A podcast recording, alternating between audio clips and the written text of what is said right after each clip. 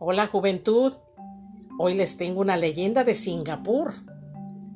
Se dice que corría el siglo XIV cuando el príncipe Parameswara de Sumatra, isla que se halla enfrente de la península malaya, decidió preparar un gran ejército para invadir China. Los chinos que habitaban en Temasek, nombre original de la isla de Singapur, se percataron de las intenciones del príncipe y utilizando la astucia china, prepararon una vieja carreta tirada por dos viejos bueyes con dos ancianos y un árbol entre ellos. Cuando llegó el príncipe con su poderoso ejército, se encontró a la carreta con los ancianos chinos.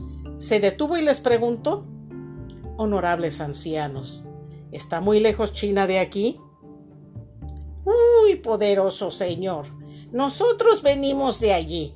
Cuando salimos éramos dos jóvenes y portábamos unas semillas para sembrar, de las que tan solo sobrevivió una que se convirtió en este árbol.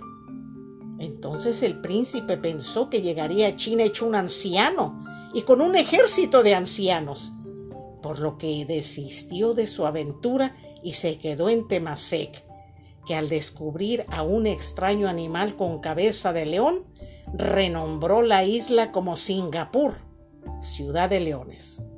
Muchas gracias, espero les haya agradado y los espero para la próxima. Gracias.